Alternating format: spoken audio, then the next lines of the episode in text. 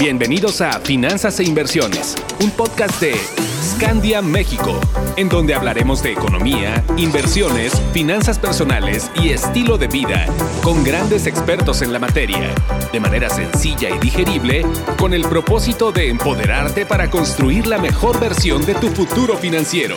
Un podcast exclusivo de Spotify. Están? Hoy es miércoles de podcast, mis queridos escandinavos. Sean ustedes bienvenidos al episodio número 41 de nuestro podcast Finanzas e Inversiones. Soy Carla Costal, gerente comercial de Escandia México, y me da mucho gusto estar de nuevo con ustedes.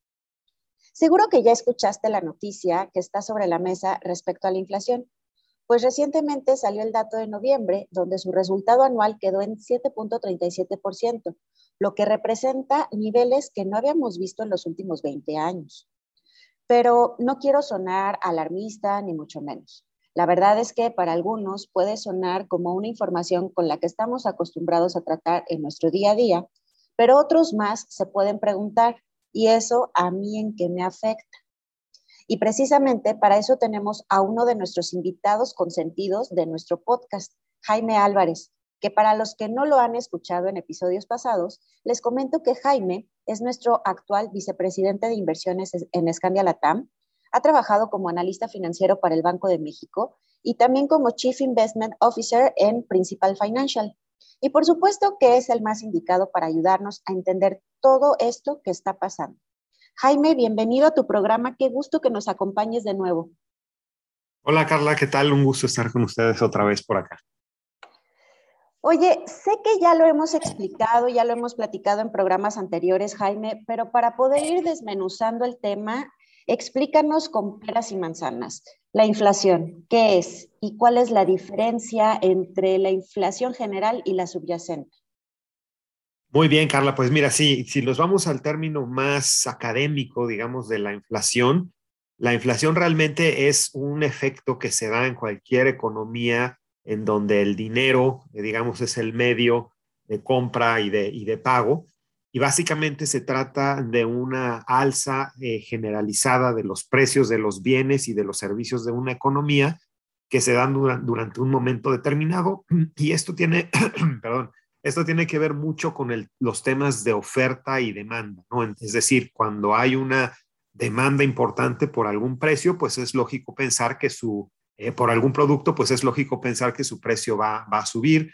Igualmente, cuando en la oferta de esos productos o de esos servicios hay algún tema, alguna complicación que no puede eh, pues cumplir con una cierta demanda, pues también se dan incrementos de precios eh, y, y, viceversa. También cuando a lo mejor hay un producto que ya no está tan demandando por la gente, pues lo que vemos es una disminución de, de precios o cuando hay una oferta muy, muy grande, eh, también vemos disminuciones de precios. Entonces, digamos que esto es un fenómeno que se da eh, pues por estos temas de demanda, de oferta, eh, y, a final de cuentas, esto es algo con lo que tenemos que, vivir en economías, como comento, donde el dinero es el medio de pago, que son prácticamente todas a nivel global. Y acá lo importante es que se vaya controlando esa inflación con diferentes mecanismos. Tú lo comentaste, la inflación se puede eh, dividir, subdividir en diferentes tipos de inflación. La inflación general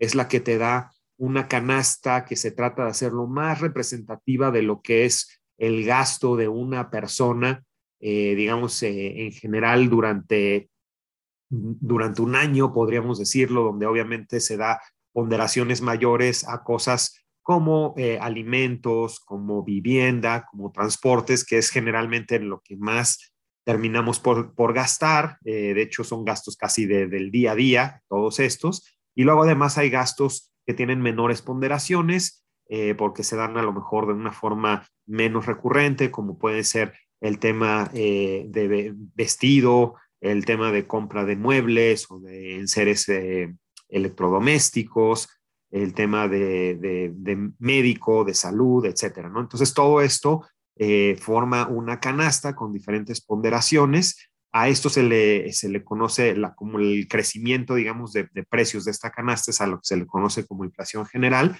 Y la subyacente eh, es un subconjunto de esta canasta, donde se trata de quitar aquellos productos o aquellos eh, servicios que tengan características de, volatilidad muy alta y que tengan, por así decirlo, ruido de, otro, de otra índola diferente al puro tema de oferta y demanda, particularmente el tema de alimentos, eh, generalmente alimentos no procesados, tiene mucho que ver eh, el tema del clima, por ejemplo, entonces ese es un tema ahí medio, medio de ruido externo eh, y por lo tanto para esta inflación subyacente que lo que trata de hacer es identificar esos bienes y esos servicios que sí realmente se mueven por el tema de oferta y demanda. Eh, entonces los alimentos, por ejemplo, se quitan porque esos tienen mucho el tema del ruido del, clima, ¿no? los energéticos también se quitan de la inflación subyacente porque esos tienen mucho el ruido digamos, de la mano del gobierno, que pues ellos ahí pues ponen eh, topes o, meten algún tipo de, regulación para que el precio eh, esté en algún nivel probablemente diferente al que sería si dejaran que eso flotara al puro tema de demanda y oferta. Entonces la inflación subyacente sí se centra en esa parte de la canasta que solo se, se determina por temas de oferta y demanda y esa es importante porque es la que la que más, eh, digamos, le da un indicador al Banco Central, que ese es el, organismo que tiene eh, como encargo el controlar la inflación, eh, pues esa inflación subyacente es el indicador principal que tiene el Banco Central para ver si la inflación se está yendo de las manos, si se está yendo muy arriba o si por el contrario se está quedando muy abajo, sabiendo que todos los bancos centrales tienen un objetivo de inflación de largo plazo, que es el que se se considera que es el sano para que haya un crecimiento de la economía, pero sin que haya una pérdida de valor adquisitivo de la, de la moneda. No sé si fui claro, pero básicamente eso es un poquito la introducción a, estos temas de inflación. Bastante, bastante claro, eh, Jaime. Y ahora me surge otra duda. ¿Quién o cómo se mide la inflación? Entonces, la inflación, eh, en el caso de México específicamente, eh, responsabilidad del INEGI. El INEGI tiene como una de sus funciones la medición de la inflación. ¿Cómo lo hacen? Pues tienen, digamos, una, una cantidad de, analistas o cuestadores, más por, por llamarlo mejor, a lo largo de toda la República, donde ellos están constantemente midiendo el nivel de precios de varios productos y de varios servicios que a cada uno se le encomienda.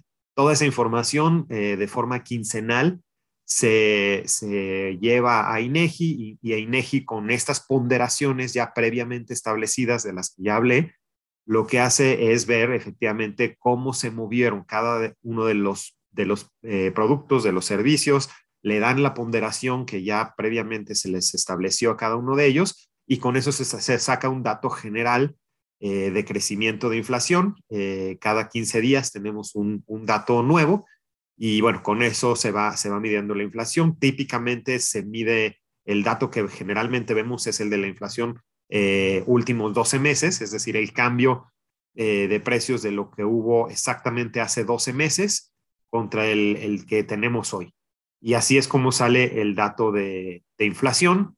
Después ese dato es el que toma Banco de México, que como comento es la entidad que tiene como principal mandato el eh, velar porque la inflación no se salga de contexto y ya sobre eso, sobre lo que ellos vean que está ocurriendo con la inflación, empiezan a generar una serie de políticas para tratar de eh, aumentar o disminuir o controlar en general eh, la inflación. Muy típicamente lo hacen vía tasas de interés o también en algunas ocasiones vía mayor o menor oferta monetaria, mayor o menor dinero en circulación.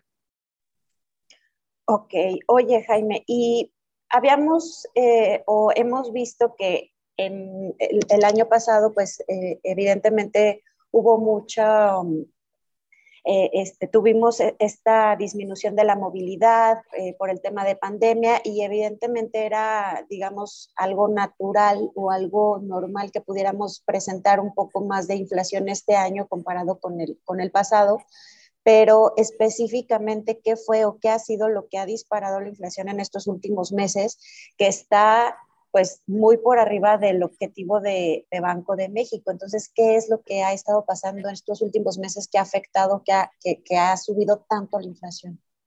Sí, efectivamente creo que hay varios componentes. Como bien lo dices, primero que nada hay un efecto comparativo eh, de lo que fue la actividad económica del año pasado con lo que está haciendo la actividad económica de este año, ¿no? Y como bien lo dices, en general hay una correlación positiva, es decir, eh, eh, cuando la economía se, se alenta, como fue el año pasado, también la inflación tiende a, a, disminuir, pues obviamente por lo mismo que hablamos, ¿no? La demanda y la oferta sobre todo la demanda de muchos productos, de muchos eh, servicios, pues disminuyó de forma muy importante el año pasado. Eso hace que los precios de muchos de estos productos y servicios bajaran. Y en este año, con todos los temas de reaperturas, de regresos a unas nuevas normalidades, pues mucho de ese consumo de productos y servicios regresó. Eh, por lo mismo también subieron los, los temas de los precios. Entonces, digamos que por ese lado a esto se le conoce como un aumento de la inflación por el lado de la demanda. Eh, pero adicional a eso, tuvimos unas eh, afectaciones que se conocen afectaciones por el lado de la oferta. ¿Qué pasó? Que muchos de estos productos, muchos de estos, sobre todo eh, productos que tienen, digamos, una cadena de producción muchas veces a nivel global muy integrada, por, por decir un, un, ejemplo, un, un, mueble o un tema de, de ropa que, nosotros podemos comprar en una tienda, pues no lo vemos, pero atrás eh, las materias primas pudieron venir de Asia, la, la, manufactura se pudo haber hecho en otro país diferente y después hay unos temas de transporte para finalmente llegar acá. Toda esa cadena de producción de muchos productos todavía presenta muchas de las disrupciones de COVID. Y eso creo que en parte es, es un poco la, diferencia tan fuerte que seguimos viendo en temas eh, de, control de, COVID, de políticas para manejar la pandemia, donde Asia, donde generalmente hay mucho tema de producción, mucho tema de materias primas, todavía tiene unas políticas bastante más estrictas que las que estamos viendo eh, en los típicos países consumidores como Estados Unidos, como Europa, entonces, lo que vemos son países eh, típicamente consumidores ya completamente abiertos por muchos meses, demandando muchos productos, pero eh, las economías donde se producen muchos de esos productos, que típicamente mucho de eso viene de Asia, eh, pues todavía presentan temas de cierres, temas de cuarentenas locales, por ciudad, por región, que puede ser de un par de días o cinco días, pero ya con eso eh, el tema de la cadena productiva tiene disrupciones, ¿no? Entonces, por ese lado también hemos tenido afectaciones. Y finalmente, el otro tema que ha afectado mucho es el precio de los energéticos, que ahí también, eh, pues vimos unos acuerdos de reducción de producción el año pasado. Eh, este año no se ha acordado hacer incrementos muy significativos de la producción, particularmente de petróleo, y eso ha hecho que el precio del petróleo suba y por lo consiguiente hay incrementos en el gas, hay incrementos en gasolina, hay incrementos en la generación de electricidad que utiliza temas de combustóleo o algún otro derivado de petróleo. Entonces tenemos como una combinación de muchas cosas eh, que terminan por, por impactar a la, a la inflación, tanto por el lado de demanda como por el lado de oferta. Y eso es justamente el, el, el, motivo por el que estamos hoy en la situación en la que, en la que estamos.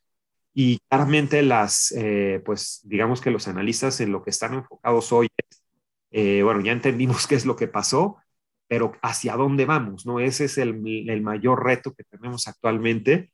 Hay muchos analistas, probablemente casi que la mitad, que piensan que todos estos temas que te comenté, pues son muy momentáneos y que en general, porque esto que estamos hablando, lo hablamos para México, pero está pasando a nivel global. O sea, este tema de la inflación lo estamos viendo aparecer prácticamente en, todo el mundo. Probablemente en Asia es un poco donde, donde menos está ocurriendo, pero, pero en Europa, en Estados Unidos, eh, en Latinoamérica, en general, en todos lados la inflación está subiendo de forma muy importante. Entonces aquí la disyuntiva que tienen los analistas es saber si esto es algo temporal, eh, que en cuanto al tema de cadenas de producción se, se, se normalicen un poquito más, en cuanto a lo mejor haya acuerdos de aumento de producción de petróleo, en cuanto se vayan, de hecho, muestra, por así decirlo, los meses eh, que, nos quedaron del 2020 y que ya eh, estemos ahora comparando meses del 2022 contra meses del 2021, ya por un efecto base, un efecto de comparación, ya eso por sí mismo nos va a llevar la inflación más abajo.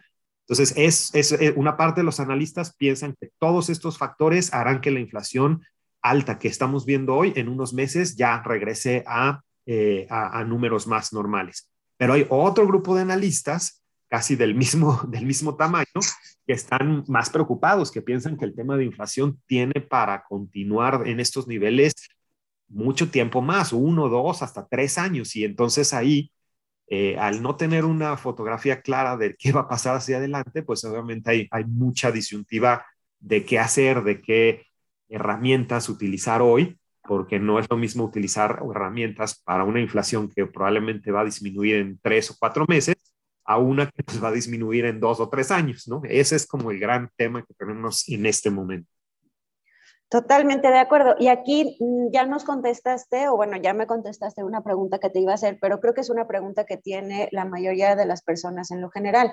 Bueno, a mí que me afecta que Estados Unidos, que Asia, que la inflación, que el dólar no nos afecta. Claro que nos afecta porque al final lo que nos acabas de explicar, todos estamos conectados y el hecho de que las cadenas de suministro y estos, esta, este freno a la movilidad, pues evidentemente, pues si se atora un, un engrane, pues nos atora todo, todo el sistema, ¿no? En ese sentido, Jaime, este, ¿qué, ¿qué es lo que está haciendo Banjico? O más bien, ¿por qué crees que sea tan complejo este juego? Y, quiero entenderlo un poquito mejor, a lo mejor ya me lo, me lo respondiste, pero ¿por qué crees que sea tan complejo este juego que tiene Banjico, si así lo podemos llamar, de, de freno y acelere, este, con, con, el tema de las tasas? O sea, ¿qué, qué tienen que ver las tasas con, con la inflación? Eh, ¿nos, ¿Nos puedes ayudar a entender un poquito más esta, esta parte de qué tiene que ver inflación con las tasas y por qué Banjico sube, baja y, y está como con este estire y afloja? Sí, pues mira, Banjico efectivamente, como lo comentamos, su principal mandato es el controlar eh, el poder adquisitivo de la moneda, en otras palabras es que la inflación no eh, se salga de los rangos que ellos tienen establecidos para largo plazo. La, eh, la herramienta que tanto Banco de México como en general casi todos los bancos centrales del mundo tienen para controlar esta inflación es a través de las tasas de interés. Recordar que los bancos centrales ponen, digamos, como que la, base de todas las tasas de interés que vemos en todos los productos que ya sea de inversión o de endeudamiento en los que nos podemos meter como, como digamos, como usuarios del sistema financiero. Entonces ellos deciden esa tasa base eh, y sobre esa, pues todas las demás tasas, hipotecas, inversiones, tarjetas de crédito, etcétera, todas se basan dependiendo de lo que pase en esa tasa de referencia del Banco Central. El banco, los bancos centrales, eh, cuando quieren disminuir inflación en una economía, generalmente lo que hacen es subir esa tasa de referencia para que todas las demás tasas de la economía también suban y con eso se enfríe un poco la economía y al enfriarse, al alentarse un poco la economía, la teoría es que la inflación deberá bajar. Eh, caso contrario ocurre cuando hay una, una, inflación muy bajita, que tampoco es algo, algo bueno, eh, porque eso también generalmente indica que hay unos temas de enfriamiento de la economía demasiado fuertes.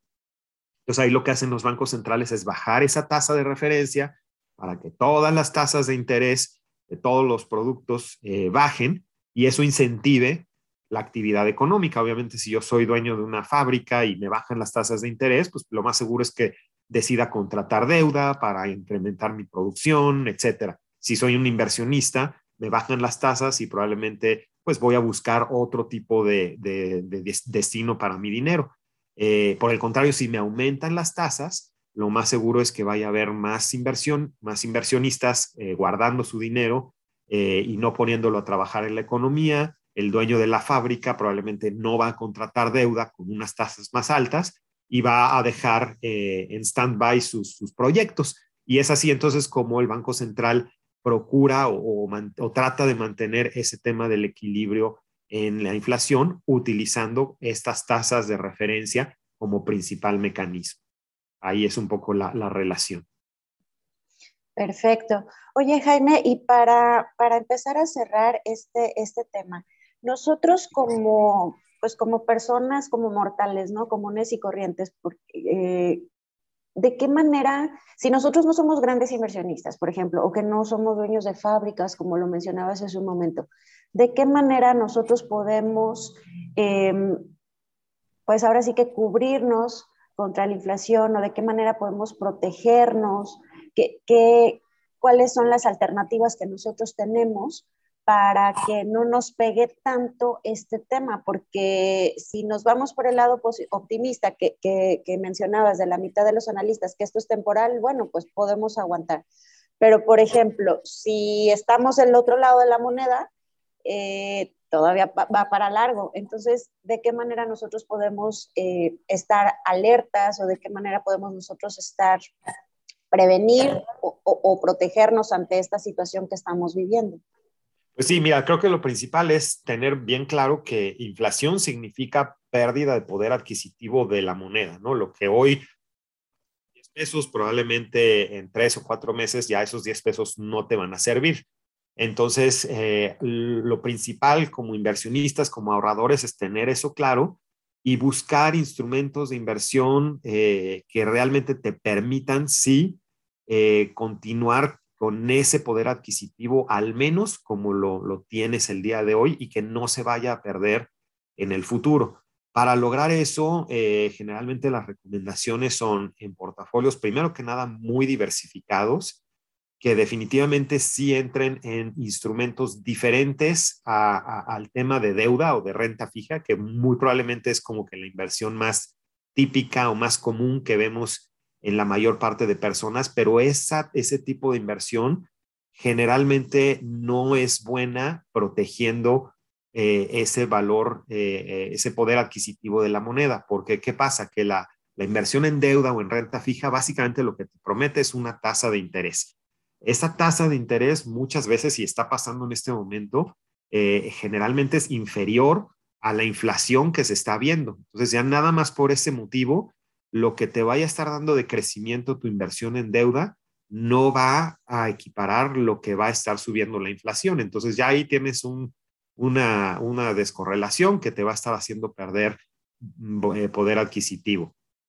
Entonces la, la, idea es meter otro tipo de inversiones que, que convivan con este tema de deuda, que la deuda te sigue dando el beneficio de que va a ser muy poco volátil, eso sí, muy poco volátil, pero que a la larga, si la inflación sigue, te va a hacer que, no, no tengas ese poder adquisitivo, eh, digamos, eh, igual al que tengas hoy, sino que se vaya, se vaya mermando. Entonces, hay que meterle otro tipo de inversiones, generalmente de más riesgo, particularmente el tema de acciones, en un ambiente como el que estamos viviendo eh, en estos momentos de, reactivación económica. Ahí las inversiones en acciones, pues ahí no te prometen una tasa de interés, ahí lo que te prometen es participar de las ganancias eh, de, empresas, pues de diferentes sectores, y eso tiene el potencial de tener unos rendimientos mucho mayores que sí te, te, te permiten no solo mantenerse, inclusive eh, aumentar el poder adquisitivo de tu dinero con las ganancias que ese tipo de instrumentos eh, muy probablemente van a tener. Claramente, la contra de esas inversiones es que sí en el corto plazo puedes verles volatilidades fuertes, pero si estamos hablando que son inversiones para al menos estar en tu, en tu inversión uno, dos, tres años, pues sí vale la pena tener un pie ahí eh, para que eh, eh, con la combinación de lo que tengas en instrumentos más conservadores, pues al menos termines por mantener tu poder adquisitivo, que ese es el gran, gran reto a, a lograr durante periodos inflacionarios como el actual. Claro, y sobre todo hacer mucho hincapié porque definitivamente nosotros de este lado, eh, Jaime, eh, vemos muchas personas que, que sí tienen un perfil muy conservador, que definitivamente no les gusta arriesgar su dinero, pero al final, pues sí están llevando un, un riesgo porque pues está perdiendo valor su dinero. Entonces, yo creo que salvo lo que tú nos puedas recomendar, necesitaríamos sentarnos a platicar o, o empezar a analizar bien el perfil y las necesidades y objetivos de corto, mediano y largo plazo de, estas personas para que podamos hacer una, una diversificación, como lo mencionas, ¿no? Porque muchas veces la, la, gente se queda con este temor de que no, es que yo quiero algo segurito, aunque me dé poquito, y no lo quiero tener a largo plazo, no lo quiero invertir en acciones porque me voy a quedar en la ruina o, o me van a robar mi dinero. Pero ahorita con el tema que estamos viviendo, precisamente lo que estamos hablando de la inflación, el tenerlo 100% en instrumentos de deuda cuando no lo vas a utilizar de inmediato, pues no tiene mucho sentido. ¿O qué opinas tú, Jaime?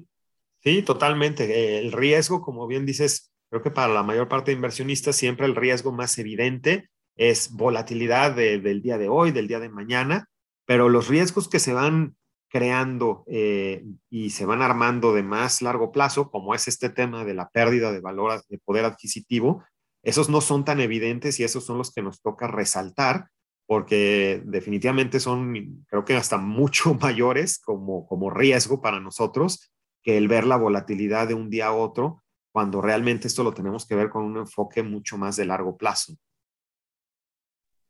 Totalmente de acuerdo. Y nada, o, un mejor ejemplo que podemos ver es el comportamiento que ha tenido eh, la Bolsa Mexicana de Valores, el IPC. Ya ahorita llevamos alrededor de un 15% acumulado de lo que va de enero a la fecha.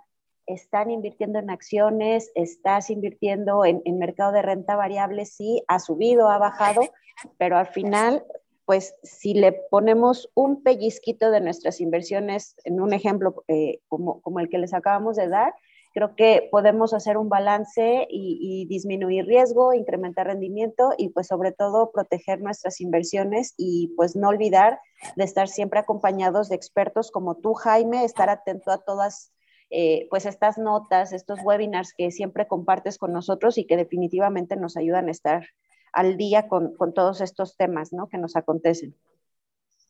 Totalmente, Carlos, así es. Jaime, la verdad fue un placer, me encanta platicar contigo, siempre nos apoyas mucho y nos ayudas a entender todos estos temas complejos que, que, pasan alrededor de nosotros y tú tienes una forma muy, muy, este, muy dinámica y muy clara de explicarnos y de aterrizarnos todo esto. Eh, la verdad, muchísimas gracias por ayudarnos a despejar todas las dudas que teníamos respecto a la inflación, a la política monetaria, el papel que desempeña Banco de México y pues por tu tiempo. Gracias, gracias y pues espero volver, volver a tener el gusto de, que estés aquí con nosotros nuevamente. Seguro, con todo gusto, que estén muy bien, que tengan un buen fin de año y, y por acá nos estaremos escuchando la siguiente vez. Gracias, Jaime. Hasta pronto. Y a ti que nos escuchas, te espero el próximo miércoles en un nuevo capítulo de Finanzas e Inversiones. Recuerda seguirnos en nuestras redes sociales y echarle un vistazo a nuestro blog scandiacare.com. Y si realmente quieres saber cómo ahorrar e invertir sin que te atrape el fantasma de la inflación, mándanos un correo a asesoría personalizada para brindarte la atención que requieres. Ah, y no se te olvide compartir este podcast para lograr que más gente tenga esta información tan valiosa que preparamos con mucho gusto y cariño para ustedes. Y así empoderarlos para que logren alcanzar la mejor versión de su futuro financiero. Soy Carla Costal, gerente comercial de Scania México. Que tengas un excelente día. Adiós. Encuentra más información sobre finanzas e inversiones en nuestras redes sociales, arroba Scandia México y en nuestra página web www.scandia.com.mx. Hasta la próxima.